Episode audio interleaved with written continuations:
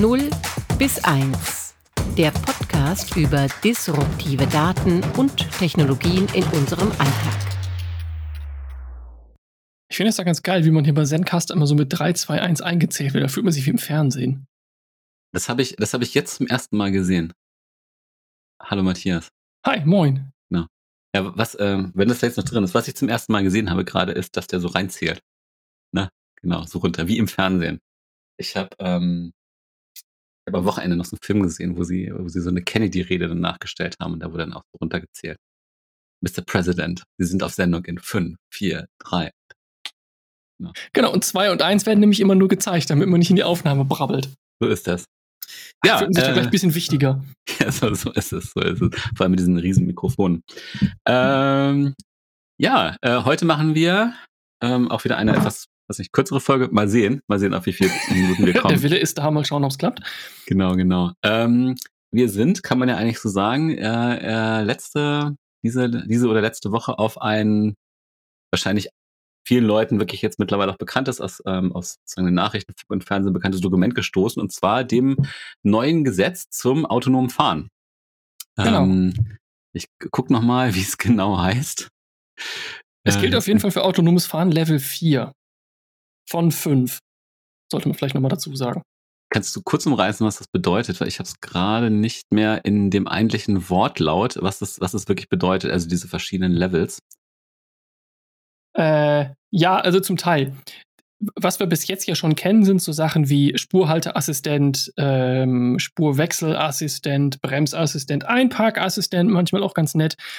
Ähm, ich weiß jetzt nicht genau, auf welcher Ebene sich die befinden, aber das sind halt sehr, sagen wir mal, sehr kompakte äh, Prozesse, die ablaufen, die dann bisher schon auch vom Computer oder vom, vom Fahrassistenten übernommen werden können.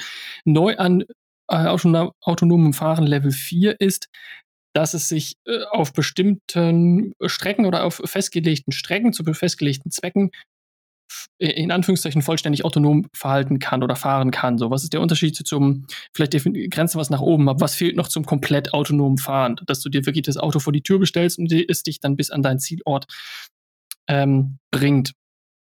In jeglicher Verkehrslage, was auch immer dazwischen kommt. Das geht nämlich gerade noch nicht. Und autonomes Fahren Level 4 bedeutet, dass du zu bestimmten Zwecken auf bestimmten Strecken ähm, äh, Fahrzeuge autonom steuern lassen kannst. Das heißt, du musst dann zum Beispiel auch, das irgendwie, finde ich, ein bisschen bizarr, aber auch nur folgerichtig, weil es eben auf bestimmte Kontexte begrenzt ist, dass du äh, im Beantra oder zu, für die Beantragung deiner Lizenz, dass du das betreiben darfst, mhm. musst du auch konkret angeben, die Strecke, die es fahren soll. Also in Berlin-Tegel so. zum Beispiel gibt es ja schon so einen kleinen Testpiloten, das so ein, ähm, so ein kleines Bus-Shuttle autonom durch die Gegend fährt. Das ist aber auf einen bestimmten Bezirk beregelt und auf eine bestimmte Route, die dieses Ding fährt.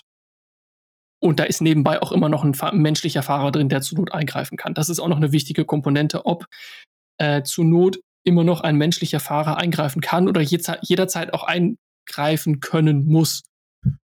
Äh, und sich dann nicht so, weiß ich nicht, wie im Tesla dann einfach so, was sie, mhm. was möglich ist, aber nicht äh, eigentlich äh, nicht sinnvoll ist, äh, dich quasi dann mit, ähm, Mitfahrern zuzuwenden und dann einfach da lustig rumzuklönen. Ähm, da, das geht halt noch nicht. Ja, dann klingt das eigentlich so von dem Rahmen, äh, klingt es dann ja wirklich wie so eine Art wirklich äh, groß angelegter prototypischer Versuch, könnte man sagen. Ne? Also es sagt, okay, man äh, ich sag mal, der Betriebsbereich, ich glaube, so steht das auch in diesem Gesetz, ne? ein festgelegter Betriebsbereich heißt es hier. Ähm, genau. Ähm, die musst du halt angeben und äh, im Grunde genommen hast du immer noch, ähm, das ist quasi die andere Formulierung aus dem Gesetz, die technische Aufsicht. Hm. Äh, dass du quasi immer jemanden noch, eine echte Person dabei sitzen hast. Also es klingt für mich wirklich, ja, eigentlich so wie die letzte prototypische Vorstufe. Ähm, ein groß angelegter Feldversuch vielleicht. Also das ist ja zumindest der Rahmen, der damit irgendwie geschaffen, äh, geschaffen wird, so aus meiner Sicht. Also muss dann tatsächlich auch dauerhaft noch immer ein, ein Mensch auch in dem festgelegten Betriebsbereich mit dabei sein? Äh, ich äh, versuche es gerade äh, rauszulesen. In Artikel äh, 1, Paragraph 1d Absatz 3. ja, ich hätte, äh, ähm, mein Abi hat leider nicht für Jura gereicht, aber ich finde, äh, ansonsten finde ich die Sprache immer ganz hervorragend. Ähm, äh, äh, äh, äh, technischer Aufsicht eines Kraftfahrzeugs mit autonomer Fahrfunktion im Sinne dieses Gesetzes ist diejenige natürliche Person. Äh, ah, also ich würde es jetzt so lesen, äh, also die Person muss es deaktivieren können. Ähm, man müsste, also es wäre interessant jetzt rauszufinden, ob das heißt, ähm, es muss wirklich jemand im Auto sitzen oder ähm, es reicht, ich sag mal so, die Rolle des Drohnenpiloten im weitesten Sinne. Ne? Es sitzt jemand in der Zentrale, der. Zugriff auf das, Ja. der Zugriff auf das Fahrzeug hat. Äh, das müsste man nochmal durchlesen. Das wäre aber eine interessante Frage.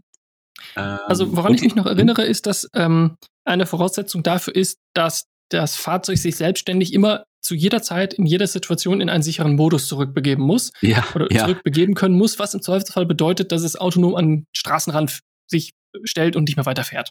Mhm. Das muss im Mindesten gegeben sein. Und jetzt wäre natürlich die spannende Frage, musst du das quasi per Fernzündung auslösen können? Was bedeutet, dass du da deinen Operator irgendwo in einem Raum mit ganz vielen Monitoren hast sitzen? Oder ob du das einfach so einrichten und programmieren musst, dass äh, das es quasi diesen Not ausgibt, dass das System irgendwann erkennt, die Situation ist nicht mehr sicher, mein, weiß ich nicht, mein Betriebsbereich ist irgendwie jetzt gerade verlassen oder das ist eine Mhm. Situation, die kommt in meinem, äh, in meinem Modus nicht vor. Äh, Ich fahre jetzt mal an den Rand und stelle mich jetzt dahin und mache nichts mehr. Weil da kann doch nichts passieren. Ja, denkt man zumindest. Also ich, äh, also an der Stelle würde ich schon gleich irgendwie mich fragen, wie kann die Maschine eigentlich sagen? Also ich glaube, die Maschine kann den ersten Punkt dieser Fragestellung schon, dieser Fragestellung schon beantworten, zu sagen, okay, es ist jetzt irgendwie, ähm, also ich funktioniere nicht richtig, ich habe eben, wie du gesagt hast, meinen Betriebsbereich verlassen, irgendwie, irgendwie überblicke ich die Situation nicht mehr. Dann ist aber der zweite Teil einfach zu sagen, so ich mache mich jetzt aus, äh, vielleicht nicht unbedingt immer die sicherste Methode. Also die Frage ist ja, angenommen, du bist ein Flughafen-Shuttle und bist auf dem äh, Autobahnzubringer zum Flughafen und merkst halt, also ich funktioniere nicht mehr richtig, äh, jetzt so als autonomes Fahrzeug und bleibst einfach stehen. Ähm, ist ja, sage ich mal, auf der Autobahn wahrscheinlich nicht die beste Variante. Und selbst das an den Randstreifen fahren ist ja schon eine komplexe Situation. Ähm, das heißt, an der Stelle äh, könnte man mal nachhaken und sagen, also irgendwie ist das da das Gesetz vielleicht auch nicht ganz, äh, man vielleicht, man kann es auch nicht ganz klar sagen, was man in dem ähm, Punkt jetzt halt machen soll. Ähm, aber dass das Fahrzeug autonom entscheidet, wann es diese, wie es im Gesetz heißt, risikominimale Situation erreicht und wie es die erreicht, ähm, das ist für mich, also es wirkt wie eine komplexer, ähm, wie eine komplexe Entscheidung eigentlich. Na, man wirft im Gesetz ja auch durchaus, ähm, ich will jetzt nicht sagen zurecht vor, aber es, man sagt auf jeden Fall, dass es ein bisschen schnellschussmäßig wirkt. Mhm. Ja. Das ist einfach an, eben zum Beispiel jetzt genau solchen Stellen, aber auch noch diversen anderen, so Stichwort Haftbarkeit oder sowas, ähm, be- bewusst oder unbewusst vage geblieben ist, um eben Themen, genau, um halt solche Themen noch nicht wirklich bis ins äh, letzte Detail zu klären, weil es eben auch wahrscheinlich rechtlich und fachlich ziemlich schwierig ist Mhm. äh, und dann definitiv noch weit entfernt ist zu sagen, das ist jetzt eine, eine, eine umfassende und verbindliche rechtliche Regelung zum Betrieb von vollständig autonomen oder von eben teilautonomen Fahrzeugen auf deutschen Straßen. Wir lassen es erstmal fahren und gucken, was dann passiert. Ich, ich möchte das wirklich gerne mal ausprobieren. Äh, Können wir eigentlich wirklich mal äh, einen Betriebsausflug nach Tegel machen Ah, und ja, dann mal ja. eine Runde mit dem Shuttle drehen? ja, das ist gut. Ich stelle mir das irgendwie witzig vor. Das sind so kleine lustige Busse, wie so ein großes Golfkart. Ja, okay. Es gibt ja quasi noch eine weitere, ähm, also einen weiteren Punkt, der uns, glaube ich, aufgefallen ist, jetzt auch so im, ich sag mal, im Vorgespräch. Ähm, ich, ich kann ja mal wieder den Paragraphen zitieren, äh, damit man es auch nachlesen kann dann. Äh, Paragraph Äh, 1 Rein für die Nachvollziehbarkeit. Artikel. Nicht, weil du äh, gerne Paragraphen sagen möchtest. Na, genau. äh, vielleicht kann ich noch, äh, vielleicht gibt es bei Udacity so einen Jurakurs oder so. Ähm, obwohl ich äh, ertappe mich immer dabei, wenn man immer so denkt, äh, als ob man jetzt so reden müsste wie vor Gericht, redet man eigentlich immer wie vor amerikanischen Gerichten. Äh, man sagt dann instinktiv äh, bei lieben Geschworenen, was es in Deutschland ja gar nicht gibt, ähm, soweit ich weiß. Also äh, das ist so ein bisschen wie die äh, Hydrantengeschichte aus der letzten Folge. Dass man Wir da gucken einfach zu viel Fernsehen. wir gucken einfach zu viel Fernsehen, das ist auf jeden Fall so. Okay, zurück zu Paragraph 1e, Absatz 2c. Ähm, das, äh, das hat sich sogar generell- gereimt. Sorry. Artikel 2. Also es geht darum, dass das selbstständige oder das autonome Fahrzeug natürlich gucken muss, dass es ähm, Personenschäden ähm, vermeidet. Und äh, so wie ich das hier lese, äh, den Schutz menschliches Lebens äh, sozusagen als höchste Priorität einsetzt, auch über, über Sach, Sachgüter, logischerweise, das macht ja Sinn. Bringen wir schon den Kindern bei, ne? Also den Ball, den Fußball, der auf die Straße rollt, kann man ersetzen, äh, das Kind natürlich nicht. Das, das gilt auch fürs autonome Fahren. ähm, interessant ist aber sozusagen der ähm, Punkt C, dass es, ähm, wenn es darum geht, in, äh, also sozusagen äh, zwei, zwei Menschenleben abzuwägen in einer gefährlichen Situation, es keine Gewichtung anhand persönlicher Merkmale geben darf. Ähm, das klingt, glaube ich, erstmal, also es klingt sehr sinnvoll, dass man nicht sagt, okay, die Person, da steht ein Kind und da steht ein Rentner.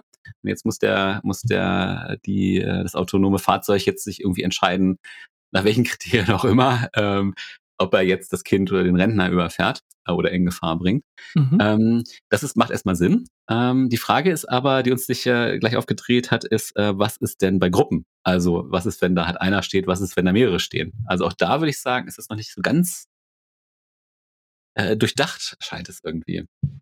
Es ist auch eine, also zum einen ist es natürlich eine total wichtige Frage, die auch nicht erst seit gestern erörtert wird. Ich glaube, das ist seit, seit vielen, vielen Jahren, vor allen Dingen im ethischen Diskurs Thema, mhm äh, was ist wie viel Wert und wie kann man ähm, diesen Wert in Algorithmen programmieren. Mhm. Es, das ist halt irgendwie schwierig. Oder an der Stelle ist es so ein bisschen, es gibt ja einen ganz komischen Kloß im Hals, weil man halt eine bewusste Entscheidung in so einer Situation reinprogrammiert. Wenn, mhm. weiß ich nicht, einen Verkehrsunfall gibt oder ähm, jemand abgelenkt ist oder äh, weiß ich nicht, ich möchte jetzt Rentner nicht so nahe treten, aber es passiert ja ähm, kommt vor, dass Rentner dann oder auch ältere Menschen einfach nicht mehr ganz Herr über ihr Fahrzeug sind und dann versehentlich irgendwo reinfahren. Das ist, wenn sie in ein Geschäft fahren, das ist nicht so schlimm. Wenn es eine Menschengruppe trifft, ist es problematischer.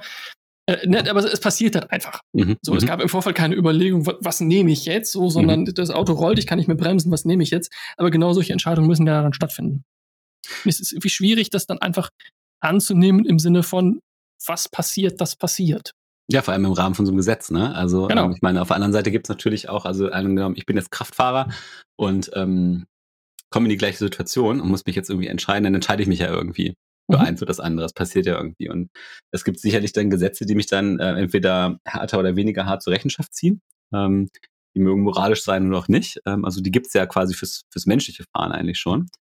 Jetzt könnte man natürlich argumentieren, das Coole an dem autonomen Fahren ist ja, dass ich ähm, eigentlich eine viel objektivere Entscheidung treffen könnte als autonomes Fahrzeug, weil ich ja sagen kann, ähm, wenn ich mein Modell äh, der Entscheidung nur weit genug auffächere, könnte ich ja wirklich sagen, ähm, äh, es macht also doof ist es in, in beiden Fällen, wenn da jetzt jemand zu Schaden kommt. Aber ich kann den Schaden ja theoretisch berechnen, wenn man es jetzt mal ganz objektiv und äh, also auch sehr, sehr unethisch formuliert. Aber theoretisch äh, wäre die, wär die, wär das autonome Fahrzeug ja eher in der Lage, äh, ich sag mal auch gesellschaftliche Schäden oder ähm, ähm, also vorauszuprogrammieren, also vorauszu, ähm, vorauszusehen. Na klar. Ähm, es gibt äh, da eine ganz interessante Werbung, die ist für Mercedes, glaube ich, aber das ist, glaube ich, äh, das ist ein Studentenprojekt gewesen. Also ein Studentenprojekt von irgendeiner Gestaltungshochschule wahrscheinlich für Mercedes, soweit ich weiß. Und es geht um die, ähm, fährt dann so Mercedes durchs, durchs Bergdorf und so und dann, ähm, dann rennt ein Kind auf die Straße und äh, das Auto, ich glaube, es bremst dann nicht. Und dann kommt raus, dass das Kind Adolf Hitler sein sollte. Und die autonome, also die KI im Auto ist so intelligent, dass es schon so weit voraussehen kann, dass es halt dieses Kind überfährt. Was natürlich krass ist, also für die Werbung natürlich super geeignet irgendwie, aber ja. Aber es zeigt mir einen ganz interessanten Punkt auf. Ähm, inwieweit du nämlich dieses Modell dieser Entscheidung, also ich glaube, wenn du dieses Fass einmal aufmachst, dass du dem autonomen Fahrzeug halt irgendwie ein Modell gibst, dass es halt bestimmte, nach bestimmten Kriterien das berechnen kann, ähm, da hast du ja quasi kein Ende. Also, ne, dann kannst du sagen, ähm, um das gerecht zu beurteilen, müssen wir aber noch diesen Datentopf mit dazu nehmen. Und wir müssen das auch noch mit berechnen. Na, das zwingt uns die Frage auf zu definieren, wie viel ein Leben wert ist. Und das ist ja etwas, was ja. wir explizit nicht wollen und Genau. Ich weiß nicht, ob man es nicht könnte. Es gibt ja schon, äh, wenn man irgendwie so an, an Risikolebensversicherungsmodelle oder so denkt, mhm. ähm, ne, Versicherungssumme, Gesundheitsfaktoren, Hobbys, jeder, der mhm. Extremsportarten mhm. betreibt, wird eine höhere, ähm, ein höheres Risiko haben, mhm. sich zu verletzen, vielleicht auch zu versterben. Ähm, das, mathematisch, sage ich mal, ist da schon einiges möglich, aber so, ich meine, wenn, wenn man sich dran, oder wenn man sich vorstellt, man, man fährt über die Landstraße und irgendwie es kommt droht eine Wildkollision, weil einfach wild die, die mhm. Straße überquert denke, es ist in, in, vielen Situationen ist es sicherlich wertmaximierend sinnvoller, halt draufzuhalten. Ja, stimmt. Okay. Weil du dich mit einem Ausweichmanöver eventuell neben den, äh, gegen den nächsten Baum setzt. Und ja. äh, das ist auch nicht optimal, aber trotzdem handeln ja äh, instinktiv viele Menschen genau so, Leben zu schützen. Und dann ist es, das, das eine Leben ist dann prominenter als das andere. Das ist eher so ein Sekundäreffekt, wenn man dann mit dem Auto im Baum hängt. Ähm, und das ist halt, das ist, das ist eine ganz schöne ethische Grauzone zu sagen, man definiert an der einen Stelle das so und es an der anderen Stelle aber irgendwie äh, anders zu handhaben. Ja. Und also dann also das, das Letzte, was mir zu diesem Punkt einfällt, ist ja auch, es bleibt ja Software. Das heißt, irgendjemand wird das halt in irgendeiner Weise implementieren. Also es wird Software geben, in dem autonomen Fahrzeug was implementiert ist. Es wird Daten geben, auf dem das Modell halt lernt. Und ähm, wenn das Fahrzeug dann Entscheidungen trifft, sage ich mal, die schon auch gegen Recht verstoßen, also so wie ich als mhm. menschlicher Fahrer auch gegen Recht verstoßen kann, ähm, da muss ja trotzdem irgendjemand haftbar gemacht werden. Ja, ja wenn ich das genau. fahre. So, und jetzt, wahrscheinlich wird es dann der, der, äh, die arme Person sein, die halt besagte, wie heißt das, Aufsichtsperson ist, also sozusagen Be mhm. Begleitperson im Fahrzeug. Das kann ich mir gut vorstellen. Also die, genau, die technische Aufsicht. Ähm, aber es ist ja weiter gefasst, ne, weil die technische Aufsicht steuert das Fahrzeug ja eigentlich nicht mehr alleine.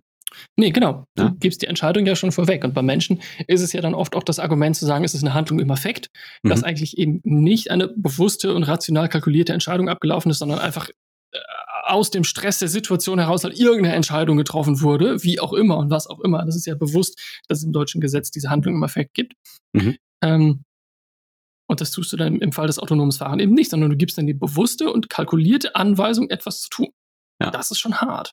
Ja, also da wäre es wirklich interessant. Also äh, was ist, es muss ja nicht mal um Schäden gehen, also oder um Personenschäden. Es geht ja auch schon um Sachschäden, äh, wie dann die Rechtsprechung wirklich sein wird. Ne? Also mhm. ähm, wer ähm, ist es dann halt der Halter, ist es der dieser technische, ich sag mal die technische Aufsicht, ist es der Software, also die ist es der Softwarekonzern, also es ist nehmen wir, keine Ahnung, also der Automobilkonzern, ist es der Betreiber, ne, der sozusagen das Fahrzeug einsetzt. Äh, das wird wahrscheinlich noch interessant. Ähm, vielleicht müsste man sich mal so einen Juristen schnappen und dem mal dazu äh, ausfragen. Welche, ja, unbedingt, weil wenn du, ne, wenn wir das einfach mal zu Ende denken, du sagst, es gibt einen klaren rechtlichen Rahmen, der vorgegeben wird, wie sowas auszusehen hat, und du hältst mhm. dich in der Programmierung ganz klar daran und es kann nachgewiesen werden, dass sämtliche Entscheidungsprozesse, die algorithmisch abgelaufen sind, rechtskonform waren. Mhm. Ja, aber kannst dich ja und hinstellen und den Hinterbliebenen dann sagen, ja, tut uns leid, war richtig. Ja. Ist ja, ja kein Argument. Also ja, ein, ein, ein mhm. sachlich-rechtliches vielleicht schon, aber ja. Hm, schwierig.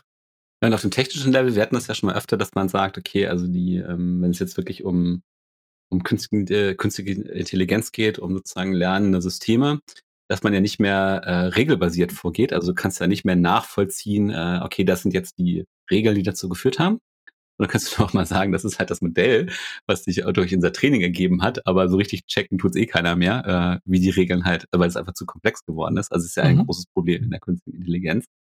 Äh, könnte man es ja nicht mal nachvollziehen. Also du könntest ja nicht sagen, das ist passiert, weil es in der Software so abgebildet worden ist, sondern ähm, ja, es ist halt ein bisschen in so einer Grauzone, ne? Und ja, genau. äh, Grauzone ist immer dann ähm, wahrscheinlich der Grauzone Punkt, ist immer doof. Wo, ja, oder wo sich dann die, äh, die Anwaltskanzleien sozusagen dann äh, da profilieren können. So, und jetzt, um das Ganze nochmal äh, besonders komplex zu machen, äh, biete ich mal noch einen neuen Aspekt dazu an. Ich sage gleich vorweg, ich vertrete nicht meine persönliche Meinung zu dem Thema, sondern finde es nur wichtig, darüber zu, also das in dem Kontext zu betrachten. Ähm, das ist halt einfach eine, eine Riesenfrage, die seit, weiß ich nicht, Jahren, wenn nicht Jahrzehnten immer heiß diskutiert wird.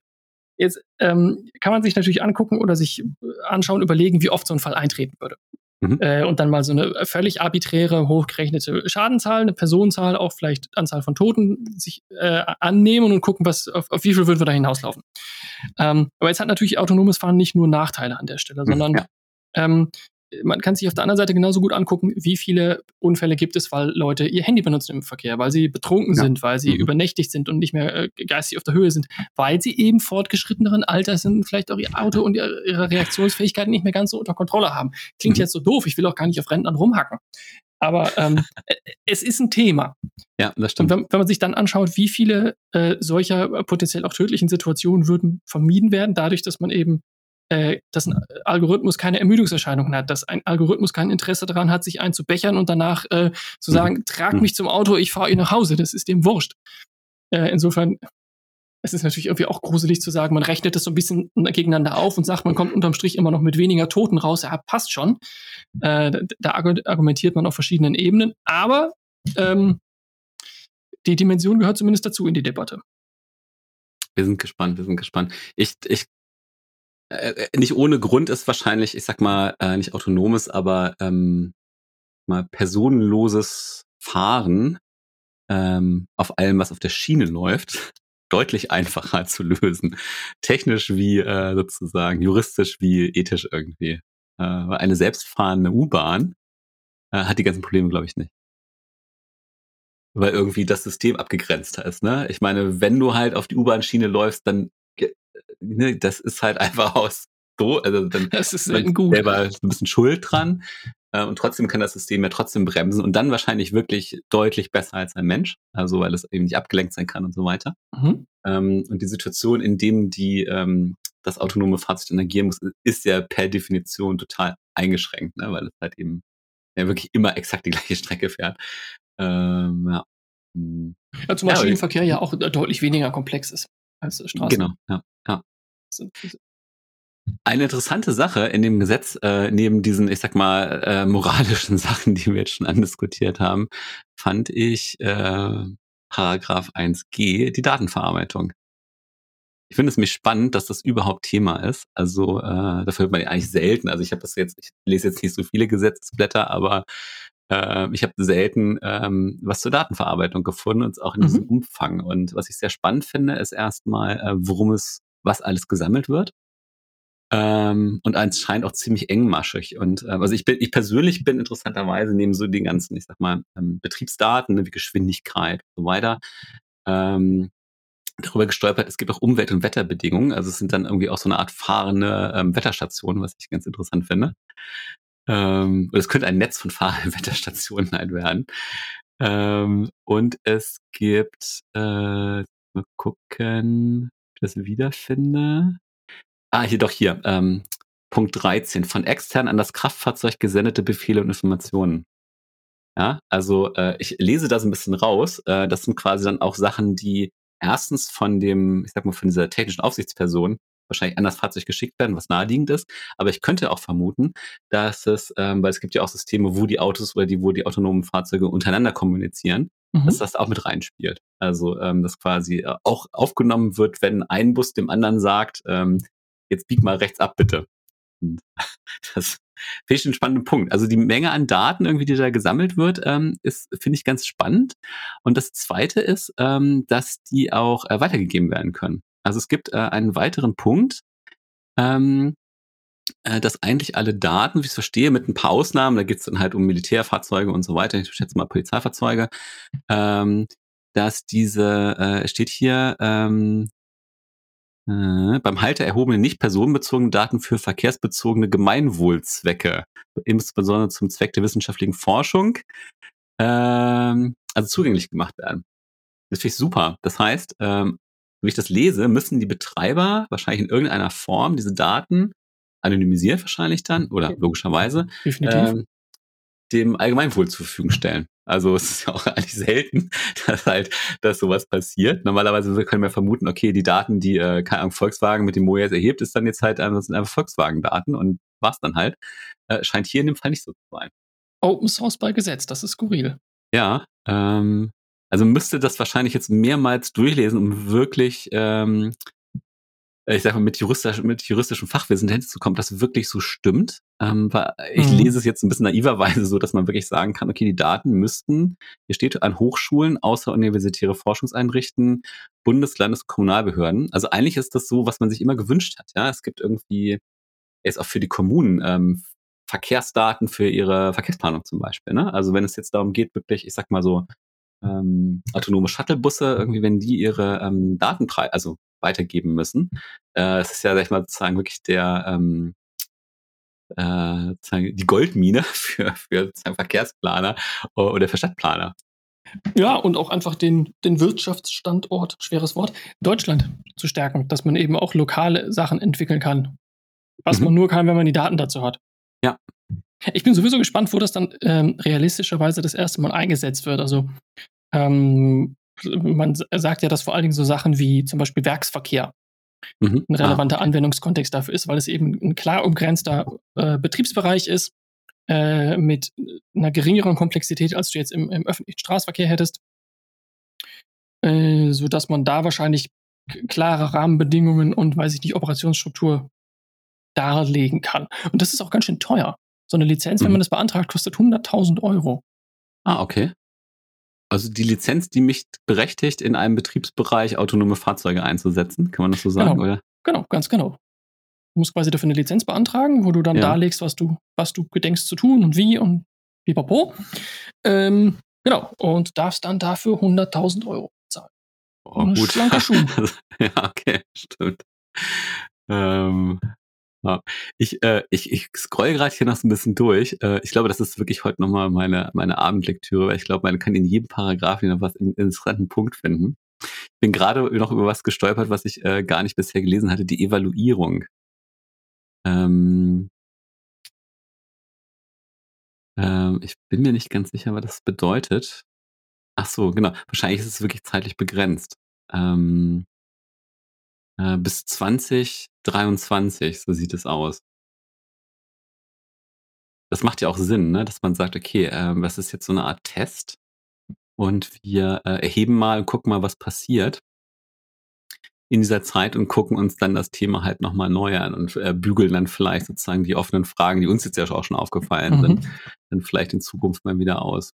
Ähm, eine Sache, die habe ich nicht gefunden, ist äh, zum Beispiel, ähm, also ich setze jetzt mal voraus, dass in diesem begrenzten Betriebsbereich ähm, diese autonomen Fahrzeuge so fahren können, wie in der Straßenverkehrsordnung vorgesehen. Ja. Das heißt, die müssen in der 30-Zone 30 fahren, die können in der 50-Zone aber 50 fahren. Ne? Also sie sind jetzt mhm. nicht irgendwie sag mal, wie so ein Trecker äh, oder wie so ein, also irgendwie sozusagen runtergeregelt auf eine bestimmte Geschwindigkeit, sondern ja. es scheint so, als ob sie wirklich äh, fahren können wie ein Auto oder wie, sagen wir mal, wie, äh, wie ein motorisiertes Fahrzeug äh, im Sinne der Straßenverkehrsordnung. Absolut. Das ist spannend. Und irgendwie macht es ja ähm, durchaus Sinn zu sagen, ja, das hat Lücken, das ist ja. definitiv noch nicht bis zu Ende durchdacht, aber ähm, jetzt sind wir natürlich auch in Deutschland selten unterreguliert. Und wenn man, mhm. wenn jetzt jemand, ein Mobilitätsanbieter oder eine Firma X oder wer auch immer sagen würde, äh, ich möchte das Thema gerne vorantreiben und ich möchte da gerne was machen, kommt dann natürlich immer erstmal auch die Frage auf, so was sind denn die rechtlichen Rahmenbedingungen? In, in welchem Feld darf ich mich überhaupt bewegen? Ja. So, und solange es da eben keine, keinerlei Rahmenbedingungen gibt, ist auch relativ klar, dass es dazu keinerlei technologischen Fortschritt geben wird. Mhm, stimmt. Und dann ja. ist es durchaus, oder finde find ich aus der Perspektive heraus, wirkt es plausibel zu sagen, wir bieten etwas an. Das, sind halt, das ist noch nicht perfekt, das ist noch nicht vollständig, mhm. aber es gibt zumindest irgendeine Art von Rahmengrundlage, auf die man sich berufen kann. Gerade mit der Vorläufigkeit, dass es jetzt mal für zwei Jahre gilt, äh, ne, bis, es, bis es dann wirklich mal dazu kommt, dass das erste Ding irgendwo fährt. Es mhm. vergeht mhm. auch noch mal eine Weile. Äh, und dann, dann, genau, da muss das einfach auch angepasst werden.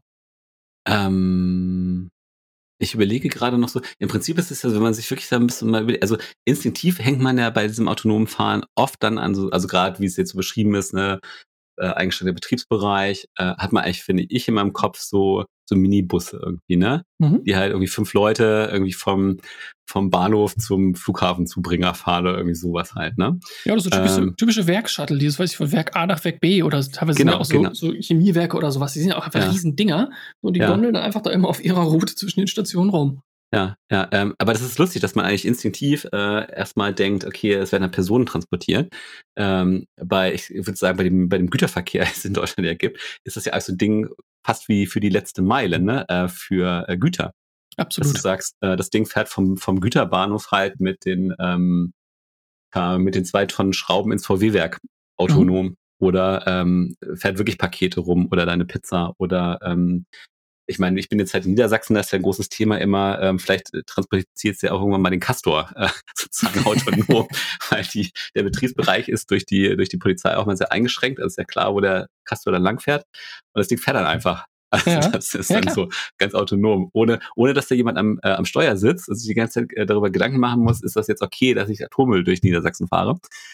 Äh, sondern das fährt halt einfach. Also ich frage mich, wie das anteilig ist. Also ich könnte ähm, äh, also meine Vermutung wäre so ein bisschen, dass dieses autonome Fahren wahrscheinlich in der Presse oder in den Medien halt natürlich, ähm, weil es ein bisschen besser zieht oder ein bisschen interessanter ist, hauptsächlich von dieser von diesem Personentransport beleuchtet wird, aber vielleicht dann die echte Masse, vielleicht wirklich das äh, die Gü der Gütertransport vielleicht dann wirklich auch mal. Ja, auf jeden Fall. Ähm, ich, meine, so, ich sag mal, Gütertransport oder Warentransport ist halt einfach auch, glaube ich, für uns außerhalb der LKWs, die wir auf der Autobahn sehen, irgendwie schwerer zugänglich.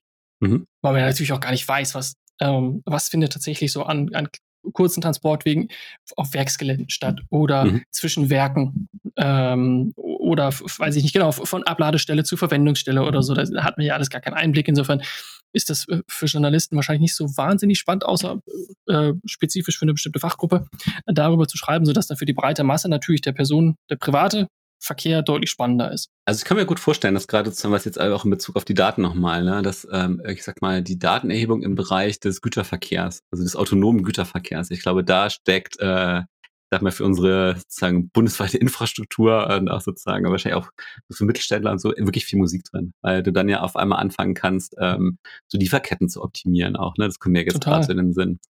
Ähm, von daher sollten wir mal gucken, äh, ob wir uns irgendwie dann ähm, später als Hochschule außer, außeruniversitäre Forschungseinrichtung oder Kommunalbehörde irgendwie äh, tarnen können, um an diese Daten zu kommen. Weil ich das total spannend finden würde, da mal reinzugucken, äh, muss ich echt sagen. Ähm, definitiv, ja. definitiv. Und äh, der letzte Punkt in diesem Gesetz ist, äh, worüber ich auch äh, ein bisschen gestolpert bin, weil wir eben beide aus der Versicherungs Branche kommen oder für ein Versicherungsunternehmen mhm. quasi arbeiten. Ähm, es braucht jetzt auch eine Haftpflichtversicherung für die Person der technischen Aufsicht. Das scheint auch noch wichtig zu sein. Also ganz sozusagen aus der Haftung scheint eben diese Person, die das Gerät beaufsichtigt, dann eben überhaupt nicht zu sein. Also scheinbar ist das so die Person, die man dann anspricht, erstmal, wenn irgendwas schiefgelaufen ist, wenn sie nämlich jetzt explizit versichert werden muss. Und da finde ich es dann auch wieder die, die spannende Frage, und das ist durchaus ein Detail, was es eher früher als später zu klären gilt. Muss diese Person physisch im Auto zugegen sein, im ja. Sinne von nicht, also ja. klar, das ist natürlich vorgeschrieben, es muss irgendwie eingreifen können, aber irgendwie gibt es ja auch eine Ausnahme, dass es äh, jetzt davon weitergeht, als so wie es bis aktu bisher aktuell ist.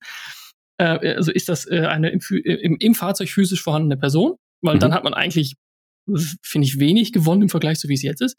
Ja. Oder geht es eher darum, äh, im Vorfeld durch die Softwarelösung, die man da implementiert, entsprechende äh, Mechanismen einzubauen, sodass dann eigentlich die Herstellerfirma die haftende Entität wäre. Ja, richtig. Also vom Modell her, ne, bist du halt der Pilot irgendwie im Flugzeug, der halt im Flugzeug sitzt, aber den Autopiloten anstellt, eigentlich nur startet und landet im Prinzip, ne? Und im Notfall dann eben, keine Ahnung, versucht, die, die Kiste noch zu retten oder so. Oder bist du halt eben wirklich eher so ein Drohnenpilot, ne, der dann halt mhm. irgendwo sitzt. Und dann, dann wäre die Anschlussfrage noch, steuerst du ein Fahrzeug, also es ist das Verhältnis immer eins zu eins. Ähm, dann hast du natürlich, dann ist es wirklich ein Versuch, weil du ja, sag mal, personell dann nichts gewonnen hast. Also dann ist der Aufwand halt einfach so ein Ding zu steuern ja fast noch größer, ähm, weil das Auto ja komplexer ist, das Fahrzeug ja, komplexer ist.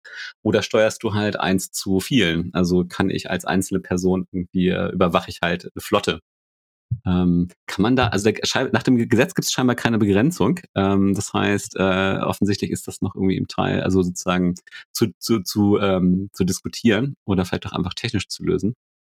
Ähm, dass es eher so ist wie in so einer Leit Leitzentrale, dass du sagst, okay, du bist dann da, hast da irgendwie deine, deine, deine Schicht und kontrollierst halt 20 DHL-Wagen, die autonom ähm, durch Hannover fahren oder so, keine Ahnung. Da frage ich mich dann, ich meine, wenn man sich das jetzt mal vorstellt, du hast irgendwie 20 Wagen, heißt du hast irgendwie mindestens irgendwie so 10 Monitor oder so vor mhm. mit, mit, mhm. Parametern mhm. und was weiß ich nicht was.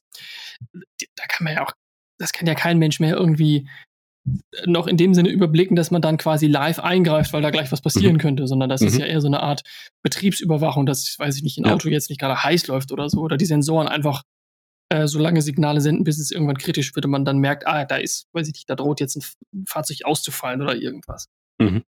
Ja, richtig, genau. Also äh, das ist äh, wäre auch wirklich die Frage, wie das technisch implementiert ist, wie du sagst. Ne? Also bin ich quasi, ähm, also auch wenn ich sozusagen remote bin, sitze ich in dem Fahrzeug, als ob ich selber fahren würde. Also es ist quasi wie so ein Simulator, ne? Und kann ich mhm. halt irgendwie jederzeit eingreifen? Oder ist es wirklich nur so, dass ich sage, okay, ähm, das Fahrzeug äh, Nummer drei irgendwie hat gerade eine Betriebsstörung. Äh, ich drücke jetzt auf den Knopf und dann fährt es halt rechts ran. So, ne? Also, ja, total. Also, ja, spannend. Ich bin mal, ich bin mal gespannt, wer als erstes, ähm, äh, wer als erstes ähm, damit einen Unfall bauen wird. also,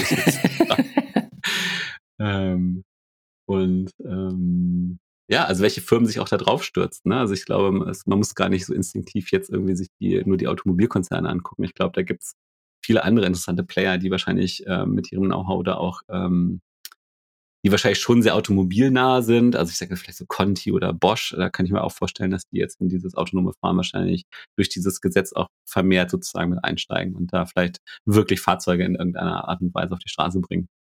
Ja, da sieht man einfach ganz deutlich den, den Unterschied, wo es technologisch dahin geht. Denn da, da reden wir dann über eine Softwarelösung. Da, mhm. da ist das, das physische Bauen eines Fahrzeugs äh, und die ganze Logistik und der Aufwand, der dahinter steckt, ja, der ist natürlich nicht weg, aber ähm, da geht es halt um Softwarelösungen. Da geht's äh, und nicht mehr um das reine Kfz bauen.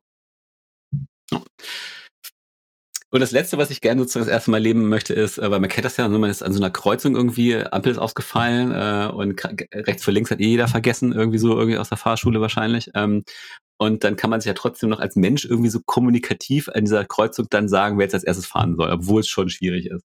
Äh, ich frage mich, wie das dann autonome Fahrzeuge machen. also, wenn mal die Ampel ausfällt, äh, weil die hängt, hängt ja nicht mit den autonomen, also wie die autonome Fahrzeuge, vielleicht sogar von verschiedenen Herstellern mit verschiedenen Protokollen, mhm. äh, dann das aushandeln, äh, was als nächstes was als nächstes passiert. Einmal ähm, Autoschnick, Schnack, Stuck. Ja, eigentlich perfektes Beispiel, warum genau solche Szenarien im Alltagsverkehr noch völlig unpraktikabel sind. Aber dieses, das wäre jetzt noch meine abschließende Frage. Dieses Gesetz gilt schon für die, also dieser Begriff dieses ähm, des Betriebsbereiches. Ah, hier, hier lese ich es. Also, das ist der öffentliche Straßenraum. Also es ist nicht so, dass das ein Ding ist, was wirklich, ich sag mal, in so einem geschützten Raum auf dem Volkswagen Werksgelände in Wolfsburg ist, sondern es ist richtig auf der Straße. Ja. Bin ich, okay. bin ich echt gespannt. Danke, Herr Scheuer. Vielen Dank für wie immer. Ich weiß noch nicht, wie viel. Es ist wirklich spannend. Es ist wirklich spannend. Äh, es ist auch, ich glaube sozusagen, man kann daran kritisieren, was man will. In der Tat, die andere Perspektive ist, man muss einfach so einen Schritt wahrscheinlich wirklich mal machen. Weil sonst äh, theorisiert man, nicht terrorisiert, theorisiert man sozusagen ewig darüber rum und überlegt, macht man so, macht man so, baut Prototypen, aber wahrscheinlich muss man das wirklich mal in den, ähm, in den öffentlichen Raum bringen. Ja, also was man natürlich dabei nicht ähm, äh, vergessen sollte, ist, äh, fällt mir gerade ein, äh, dadurch wird ja jetzt Deutschland nicht auf einmal zur Pionierteststrecke für autonomes Fahren. Das ist ja totaler Quatsch. So, es gibt zum Beispiel in Kalifornien, wo einfach die äh, viele große Softwarekonzerne angesiedelt sind, ähm, längst Teststrecken, Testbereiche, wo Tesla ähm, testet, um mal immer wieder das gleiche Wort zu benutzen. Aber es gibt natürlich auch in den USA noch viel mehr Firmen, mhm. die sich ähm, darum kümmern, die jetzt nicht ganz so prominent sind, äh, aber da gibt es auch immer wieder lokal begrenzte Teststrecken. Das ist dann also auf Bundesstaatenebene oder so geregelt. Mhm. Gefühlt wirkte das auch alles ein bisschen leichtgewichtiger. Vielleicht ist es auch so ein bisschen äh, ironisch, dass man in Deutschland erstmal dann gleich noch ein ganzes Gesetz dafür schaffen muss, damit dann sowas geregelt ist. Aber äh, sei es wie es wolle, es ist auf jeden Fall ein Schritt in die richtige Richtung, dort produktiver sein zu können. So ist es. Sehr schön. Und wir fahren sozusagen demnächst, wenn es Corona-mäßig geht, mal in Tegel mit dem in Tegel warst, ne? Okay, ja, genau. Da fahren wir mit diesem riesen Golfkart mal durch die Gegend. Ich bin wirklich neugierig, wie das ist. Ich stelle mir das lustig vor. Äh, sag mal, wo fährt das einen hin? Ist das wirklich so eine Art äh, Teststrecke, wo man einfach sagen kann, okay, fahre mich mal nach auf die andere Seite oder ist das, ist das, hat das wirklich einen Nutzen? Ja, das ist wie so ein Shuttle äh, in Berlin-Tegel, okay. also auf einer festgelegten Route. Ja, okay. Ähm, ich glaube, es ist irgendwie ein Testpilot von der BVG. Den BVG. Sehr gut. Okay. Das der, gut. meine Fresse. Eine Gesellschaft ist es. Die Berliner Verkehrsgesellschaft. Gar nicht so leicht. Genau. Aber das ähm, genau weiß ich nicht. Ich habe das nur mal gesehen. Ja. Das sieht irgendwie witzig aus und ich stelle mir das irgendwie ganz, ganz progressiv vor. Vielleicht ist es irgendwie auch total, ja, jetzt steigt man halt ein und es ist ja auch noch ein Mensch vorne und es ist gar nicht so anders. Aber ich habe Bock drauf. Irgendwie, das finde ich ganz geil. Okay, wir leben in der Zukunft, könnte man sagen. So machen wir es. Wirklich. Ich bin neulich wieder Moja gefahren letzte Woche. Also es hat mich angekündigt, die fahren auch wieder in Hannover, ähm, zumindest ab nachmittags und ähm, mit Fahrer natürlich. Das ist mhm. der sitzt ja immer noch vorne drin. Klar. Ich frage ich frag mich gerade, ob ich äh, das, äh, das hätte autonom gar nicht funktioniert. Fällt mir gerade ein, weil bei, äh, bei Moja ist es immer so, du buchst ja sozusagen den Start, also du sagst ja, wo du bist und dann sagt mhm. dir der im Umkreis irgendwie so eine Art Einsteigestation und ähm, da sind wir hingelaufen, aber auf dem Hinweg dahin haben wir sozusagen schon das Moja getroffen. Und das Autonome wäre wahrscheinlich einfach weitergefahren, bis zu ja, dem Punkt, genau. wir hätten einsteigen können. Und äh, der Mensch hat natürlich angehalten, weil er irgendwie kurz mal nachgedacht hat, ja, okay, ja, die wollen da wahrscheinlich rein. Ähm, ja, das ist nett. Ne, ist gut. Also von daher wäre es auch, auch interessant zu gucken, ob das, äh, also wie viel Vorteile und vielleicht auch wie viel bekloppte Nachteile man dann auf einmal sozusagen ähm, mitkriegt, wenn das Roboterauto an dir einfach vorbeifährt. Ja, genau. spannendes Thema. Mobilitätswende ist eine, äh, eine coole Nummer. Vielleicht machen wir nächste Woche mal mit weiter. Ja. Da hat so sich nämlich wir. diese Woche, letzte Woche irgendwann bei VW einiges getan. Äh, man bekommt eine Idee davon, wie das Mobilitätskonzept der Zukunft auch für Autobauer aussehen könnte. Es bleibt auf jeden Fall spannend. So ist es. Matthias, Bis In dann. diesem Sinne, es bleibt verwirrend. Bis dann. Tschüss. Tschüss.